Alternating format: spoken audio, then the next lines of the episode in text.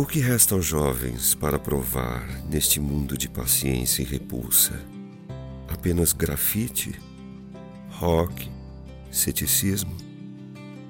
Resta-lhes também não dizer amém, não deixar que lhes matem o amor, recuperar o discurso e a utopia, ser jovem sem pressa e com memória, situar-se numa história que seja a sua não converter-se em velhos prematuros.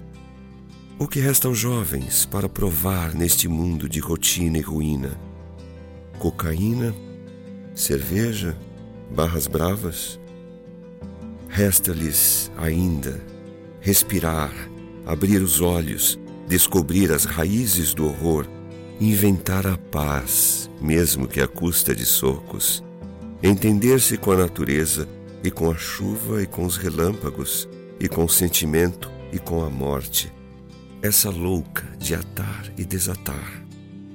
O que resta aos jovens para provar neste mundo de consumo e fumaça? Vertigem, assaltos, discotecas.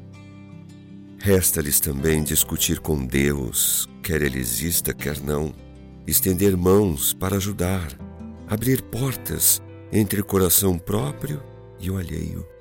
Resta-lhe, sobretudo, construir o futuro, apesar dos indignos do passado e dos sábios desonestos do presente.